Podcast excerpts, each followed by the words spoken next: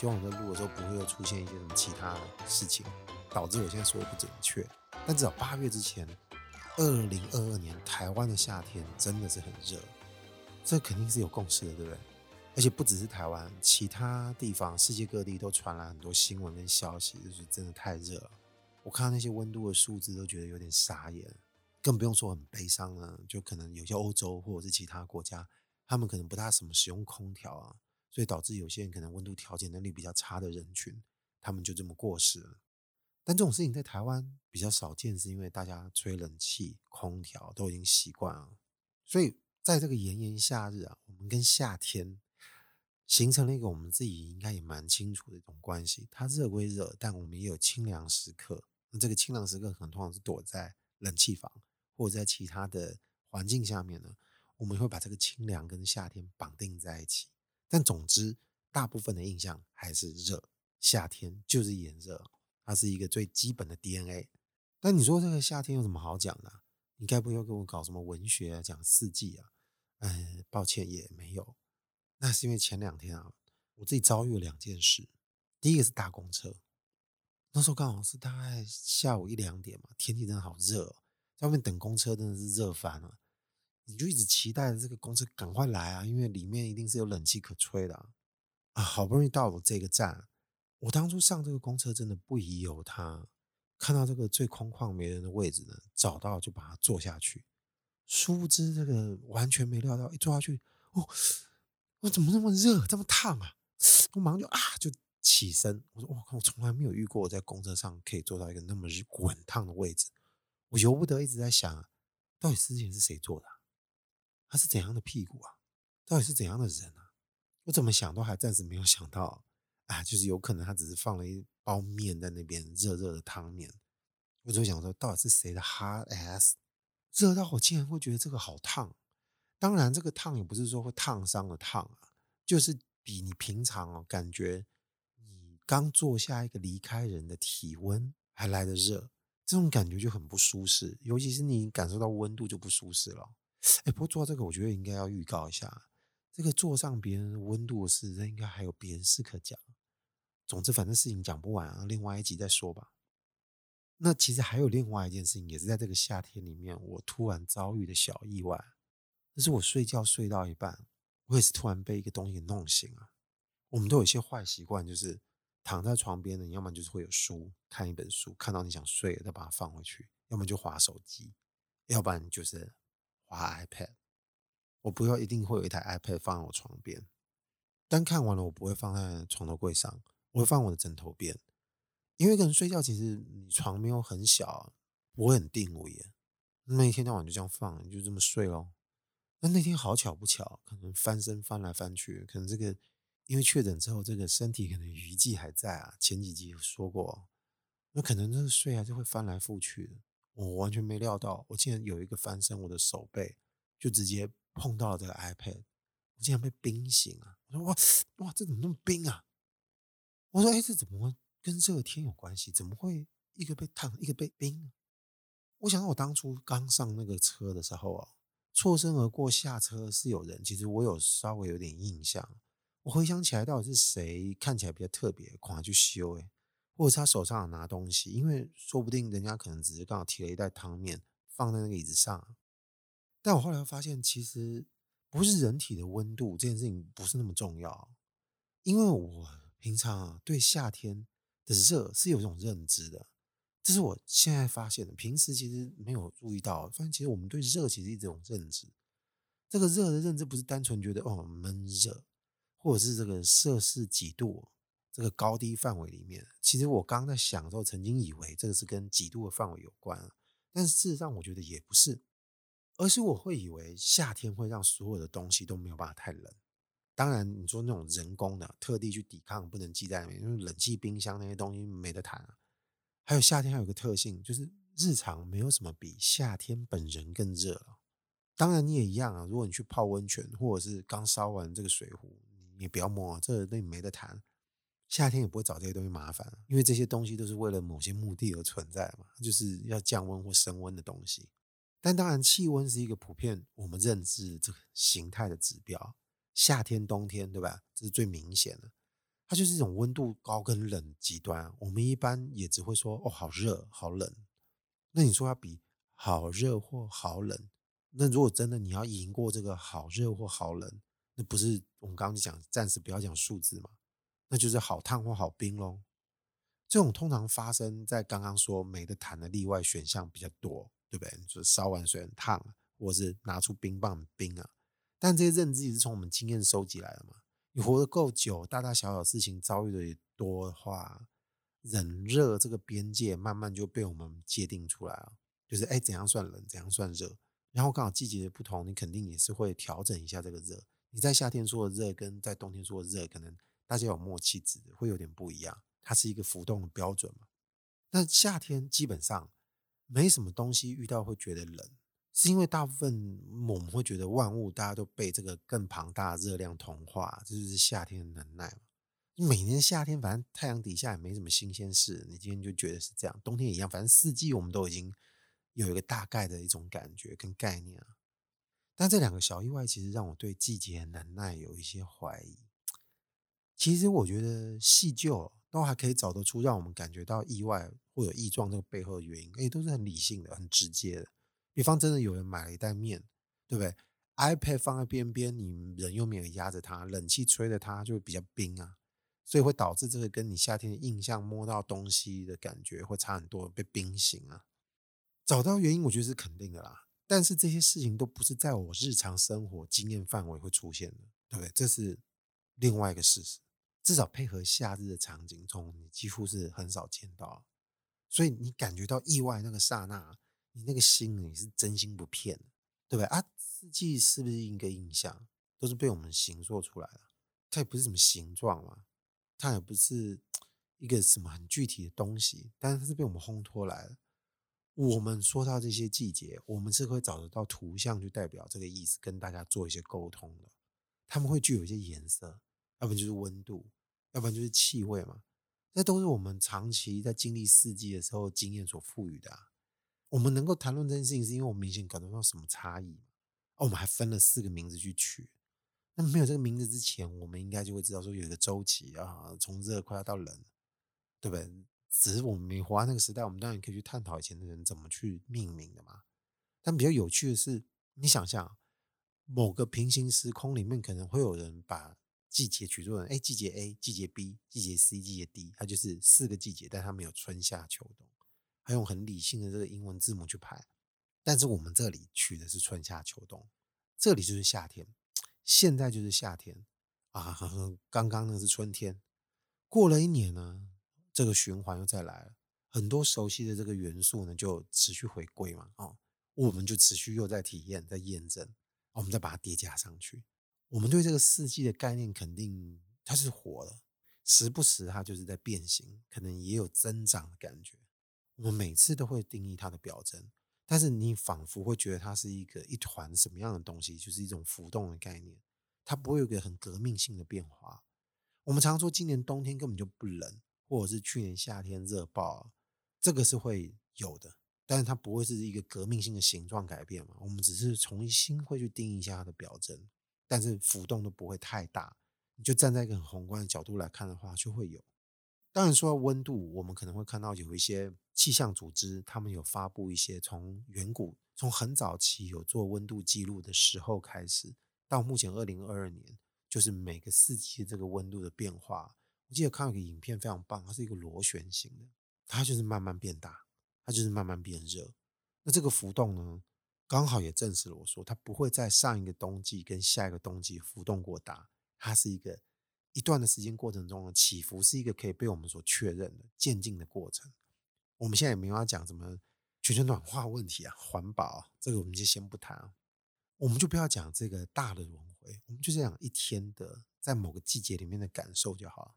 我们现在在讲我们身处的夏天嘛，我们在一天中觉得越来越热。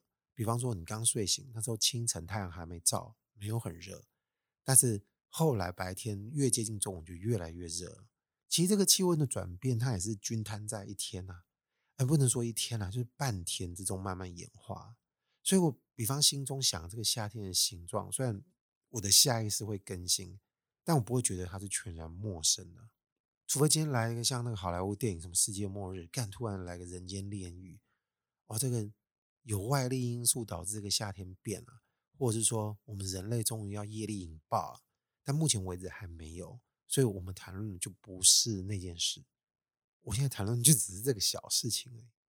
这两种这个被座位给烫到，跟这个被 iPad 冰到，它其实就是某种破口啊。你碰到的时候就哎。你会有点意外，而且，哎哎，这是大概是当下就是这种反应。那不经意碰触到日常习以为常的东西，也是另外一个条件，因为你可能就不会对这些东西产生戒心了。就是因为这样，所以我才会被意外到。但当然，睡觉翻身碰到 iPad 又更是一个明显的意外。只不过你潜意识大概有知道你床边会有什么东西嘛？哦，只不过是我对夏天的感觉就变了。啊，原来他也有没办法驯服的东西。就算那个热的东西静静的待在那里，而且稍纵即逝，我相信没多久那个热也就不这么热了。但它这个确实发生过，所以这种对我而言是新鲜感，而且挥之不去。我就开始好奇了。比方说，不讲 iPad，我们就不讲冰的，我们讲热的好了。我第一天想的是，干什么？夏天里面有比夏天还要夏天的东西呀？但在那个瞬间之后，你下一步思考是各种合理的可能性的推测啊、辩证啊，就是说是不是这里有人带了一套热热的食物啊，类似这种合理性的辩证。其实考量没多久，你大概就会让它结束了，因为这件事情不用讨论太多。这件事情如果要这么讨论，它就不有趣，它也不用讨论太多，真的就是结案了。但是你脑海里这个感觉啊，你要是真的把它正视一下，你发现它还没走。比这个夏天还夏天的东西，怎么这么突然出现？我后来就在想，因为刚好它是在一个移动的公车上产生的，我就会想象比夏天更夏天的东西，这种寻宝地图好了，嗯，我就会变成俯瞰整个台北市，就像看那个地图的感觉一样。我们今天先把这种合理化会发热的东西给取消掉，变电厂啊、锅炉啊、发电机啊、五郎的修笨手啊。家里在烧的开水，这些全部都化掉，先不计，就等于说我们有个科技的产物，我们把这个比较高温的点就去把它化掉，太阳晒太多也化掉啊，我们就开始搜寻比我们人体体温更高的那个残留点，我们可能就会看到我刚搭那台公车有个红点正在进行，但是嗡嗡嗡嗡嗡，寿命不长，红点就正在消退，而且你就会发现城市各处都有这种红点哦，就是比较。少预料到这种方式而产生这种奇异点，我们称之为奇异点哈，很奇怪啊。反正我们自创，有的可能是来自于这种，就是刚刚说烧烫烫的食物放在平常不会放的位置啊，放在桌上就不算数，放在椅子上就算数。要不然就是有两个人啊，他们裸睡抱在一起，可能他们刚搞完了，那就睡着的时候就太热流汗，因为人跟人体那个体温会过高。要不然就是回到 iPad 的问题。手机 iPad 我滑太久，结果它就快烧起来了。结果我就放在书上，我也没有发现，我还没有把荧幕关掉，就要越跑越热。还有各种可能哦，反正就这个点那个点那边就嘟嘟嘟嘟嘟嘟就出慢慢出现消失，然后有一些东西就出现，有些东西就消失。然后我就觉得，如果它是一个环绕音响，就是立体的这个大环绕音响，就是嘟嘟嘟嘟嘟嘟，这边右边、左边、上面、下面都原来有这么多奇异点。你就像那个晚上在看那个城市的夜景，飞机快要降落的时候看到，只不过是它更微弱，然后呢，它也没有很持续的光点，它比较像是你在看萤火虫那种感觉。总之，这种图像形成，你还是会想到说，那各种状态其实都可以被我们制作成这种动态图像啊，都有。但是我在这个标准下，我们就会发现，我们现在讨论这个图像应该是数一数二难以掌握。因为难以察觉它的成因，而且它很快就消失，它稍纵即逝，就在夏天的眼皮子下就各种溜走，这个小点就这边不又出现，然后不又消失。这种东西，你说能不能有什么心得？我觉得他心得可能比较另类啊。如果用这种方法来看待我们人生大小各种意外，这不就是我刚刚遇到的这种意外吗？我没有料到我会做到那么热的东西。我也没有料到我今天会被一个东西冰醒。还有什么可能？其他的意外其实它具有同样的条件，只不过是公式相同，变数不一样。那我可能其实可以获得一种跟以前没有过、很崭新的一种释怀的感觉。我说这个释怀干嘛？你在释怀干嘛？因为有时候发生一些意外，其实它不是一件好事。有时候我们可能会问问老天，我为什么要遭遇这件不幸的事？你刚刚说这种被东西烫到、冰到都是小事情，如果有些意外是更大的不幸，但我们平常常常会告诉我们说啊，这个要用平常心来看待这种各种意外。而我们常常会告诉我们自己，就是会有上帝，或者是说有其他神明，要不然就是其他更庞大的东西，它可能是属于一种全能全知的。他们就代表那个季节啊，但透过我们刚刚一开始这么一厢情愿的设定啊，你突然就会发现，如果有些意外连这么庞大的什么哦神明或什么这些庞大他们都没察觉的话，那我们也不用太纠结，因为你没什么人可以怪。你要恨天，你要恨地，你要恨神明，你也恨不了。你要恨他都不查嘛？大家都不查，大家都没发现。而且现在在我脑海里面的印象，好像夏天还那么有点拉长。这个时候，最后我觉得接续这个拉长，我觉得应该举两个戏剧的小例子，一个是电影，一个是影集，这都是意外场景，但就造成了致命性的改变。我先讲电影好了，大家都有看那个《奇异博士》吧？那没看的，反正我要爆雷了，你们自己看着办。第一集里面其实有一个师傅是那个 Tilda Swinton 演的。就是一位很酷的女演员，他叫古一大师，在戏里面是这么被称谓的。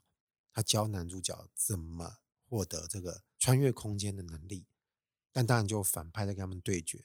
有一场很关键的戏，就是这个大师陨落被这个反派用计谋攻击成功。我记得好像是他们用了那个一个机器的装置，是可以把空中画出一个火圈嘛。这火圈其实是有办法从一个空间穿越到另外一个空间的，所以说他画了两个火圈吧，我记得反正不知是几个，总之就是他画这个火圈呢，刀刺进去，从另外一个火圈的空间刺出来，刚好刺中了这个大师的腹部，成功的攻击到他。我印象中这个电影到最后，他其实有一以一个灵魂的方式存在，就是他真的快要消逝之前呢，其实是有跟奇异博士有做上对话。他就跟他说，其实他在千千万万个各种可能性，他都看过了，他都发现这个东西他都避不了。也就是说，他觉得这是意外吗？他可能觉得不是意外。那如果这不是意外，为什么他避不掉？那是不是有各种他没有办法理解的意外？他只知道会有一个意外。所以，如果他也是如此的强大，我们先把它挪用到说，他具有一些。预知的能力，或者是知道很多时空奥妙的人，他庞大到像我们刚刚说的，哎，这种拟人化的这些神明，或者是什么其他更重要的人物存在，那他也是这样子去面对这个命运的。另外一个就讲冰了，这个冰就是美国影集《冰与火之歌》，好像有人翻作《权力游戏》啊，他其实已经演完了，他最后一季第八季第三集，第三集是蛮重要的一集。也就是他们这个故事其实是在那种魔幻的中古世纪，你也不知道那是哪来自于哪个时代，可能也不是属于地球，但他们就那个时候面临一个共同的反派，好像叫夜王吧。他们全部都是从极寒冷的冬天的大军挥军南下，他们要屠杀所有的生灵，他们要占据整个世界。总之，这个夜王几乎是无所匹敌的，唯一能够伤得到他的是一个叫龙晶的东西。可能应该是从龙的身上的某部分萃取的，但我不是很记得了。所以这个龙晶到底是具体是龙身上哪部分，还是某一种矿石呢？我就不说。总之就是有个东西是龙晶，这是唯一有办法伤得到它。但是它怎么攻击都是没办法，因为它太强大。它甚至可以控制附近的死尸，把他们像傀儡一样的叫起来，然后去攻击任何一个想接近它的人。甚至我们知道这个角色里面有那个龙的火，都没办法把它烧死。对他而言是没用的，那任何一个人都没办法近身接近他，那不就无解了吗？那这里主角群里面有一个家族，他有一个角色，一个小女生，她的名字好像被翻作艾雅吧。她在前期就一直被训练，具有那种刺客本领，可以近身贴近人家。所以当大家都快要绝望了，他快要攻城略地，要把最重要的人物都给干掉的时候，艾雅突然出现了。但是出现又怎么样？夜王如此强大，所以他靠近他的那一刻呢，飞向他身上那刻就被他抓住，就用正面抓住他的脖子，掐着，感觉要把他掐死。等于说他这次的攻击是无效的。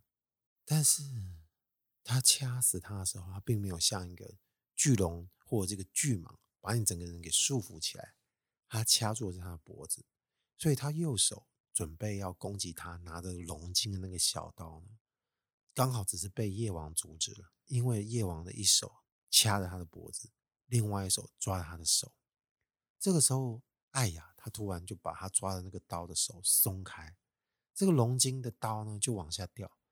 大家忘了，他其实还有他的右手啊，他另外一只手就接住，直接往他身上一刺。在那一瞬间，所有的夜王军团就瞬间瓦解，因为全部的能量来源都来自于他，竟然他被刺死了。他大概怎样都没料到会败在一个小女孩的手上。